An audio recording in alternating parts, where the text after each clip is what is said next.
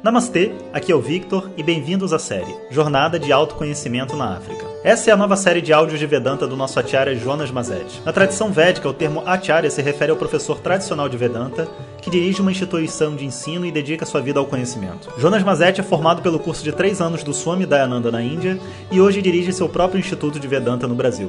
O seu propósito com esses áudios é permitir que as pessoas possam saborear o néctar do conhecimento e, quem sabe, despertar para uma nova liberdade. Om Shri Guru Pyo Namaha Harihi Om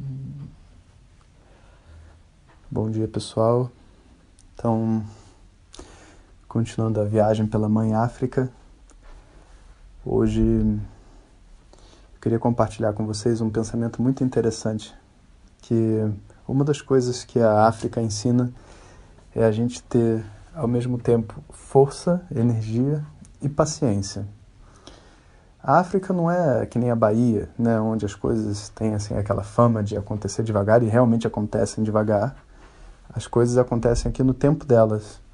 E as pessoas são muito inteiras, sabe? Elas não são molengas nem nada disso. Mas é como se tudo tivesse o seu timing, né? Você às vezes entra num café, num café e pede, ah, eu quero um, me dá um chá, por favor.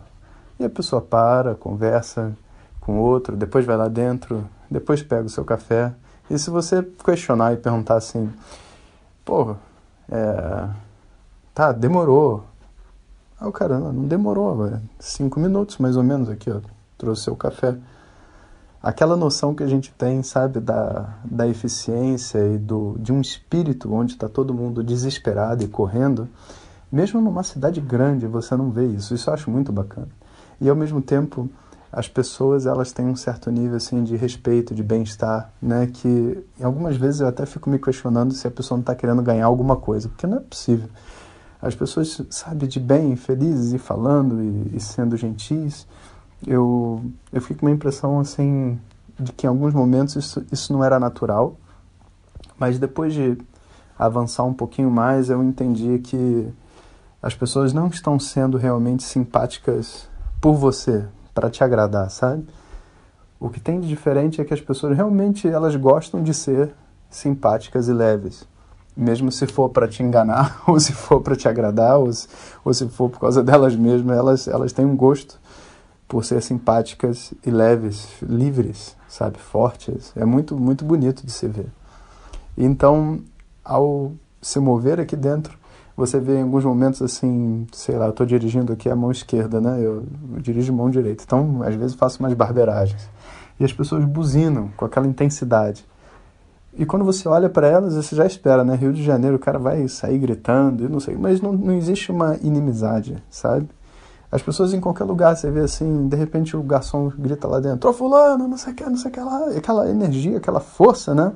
Mas ao mesmo tempo você não vê um semblante de desespero, de, de humilhação, de controle. Não, existe uma espécie de ser claro, sabe? E ser transparente. Eu, eu gosto muito disso. É um povo muito, muito direto e, e sem senões.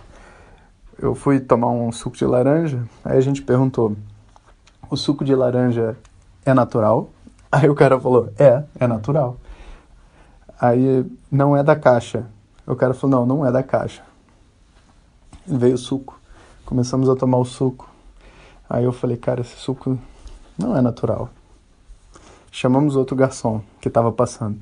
Esse suco é natural ou ele é da caixa? É, não, não vem numa, numa garrafa, não é, não é fresh. Aí eu falei: ah, então, poxa, a gente queria o fresh. Então, você, por favor, você pode levar esse suco e trazer uma água pra gente? Aí o garçom olhou, né? E geralmente no Brasil isso seria tipo assim uma às vezes até uma afronta, né? Tipo, você tá, não, mas o garçom olhou, eu, a gente falou, é, ele vocês não queriam esse? Eu falei, não, não, a gente até perguntou e o pessoal falou que era, mas aí a gente ele falou que era, a gente pediu, mas aí veio o outro, né? Não era o que a gente queria. Aí o cara foi lá e o outro garçom veio, né? E a gente, né, vai ficar aquela sensação, o que que esse cara vai falar agora? Ele ele vai ele falou, ó, é, eu, ele falou, vocês perguntaram né, se era natural, eu para mim é, era natural porque veio da laranja, mas é, ele é de garrafa, não sei o que, não é esse que vocês querem. Ele falou, não, não é esse que a gente quer. e não tá bom também, não, sabe? Não, não, não, existe essa, essa relação. Não, não é isso que a gente quer. Aí o cara, bom, é, vocês querem uma água? Eu falei, exatamente. Aí o cara pegou, o outro não, não levou. Ele pegou, foi lá dentro, trouxe a água, abriu na nossa frente, botou lá. A água, inclusive, era maravilhosa. É uma água aqui da África. Por incrível que pareça, a água tem gosto, né? E a água era maravilhosa. Mas é, é muito legal de ver essa relação das pessoas e você aprende a desenvolver uma certa elegância, paciência e, e entrar no nível, na vibração das pessoas daqui. Né? E é interessante, né? Porque paciência não é uma coisa que você pode exigir de uma outra pessoa. Né? É muito comum, às vezes, a pessoa fala assim: você não pode ter um pouco de paciência. Mas, primeiro, pouco de paciência não serve para nada, né? E segundo, que, tipo, você não pode exigir paciência. Você pensa bem. Porque se a pessoa não está paciente é porque o limite dela foi ultrapassado, né? E a única coisa que você pode fazer com uma pessoa que está sem paciência é não deixar a energia dela corromper você. Então vamos supor que ela está gritando, né? Porque ela ficou impaciente. Você vai chegar para ela e falar: Não, vamos lá. Diz para mim o que, que você quer que eu vou te ajudar. Ou para ver se eu posso te ajudar. Aí a pessoa é obrigada o quê? A se reestruturar, né, para falar com você. Ela não consegue falar dentro daquela força. Então essa esse ajuste na energia da outra pessoa é a nossa forma de mostrar para outra pessoa que existe uma outra maneira de se falar, de se relacionar, que não é simplesmente, sei lá, gritando de ansiedade ou de, de desconforto, né? Então, aquele negócio, a pessoa começa a estar ansiosa e fala, vamos lá, senta primeiro, respira e fala para mim o que, que você está sentindo. E a pessoa tem que sair daquele papel, né? É uma coisa muito legal. Então, fica essa dica aí para vocês. Eu acho que eu vou fazer vida de yoga na África, porque os temas vão juntos, eu acho que estava com isso na mente. Então, continuamos assim.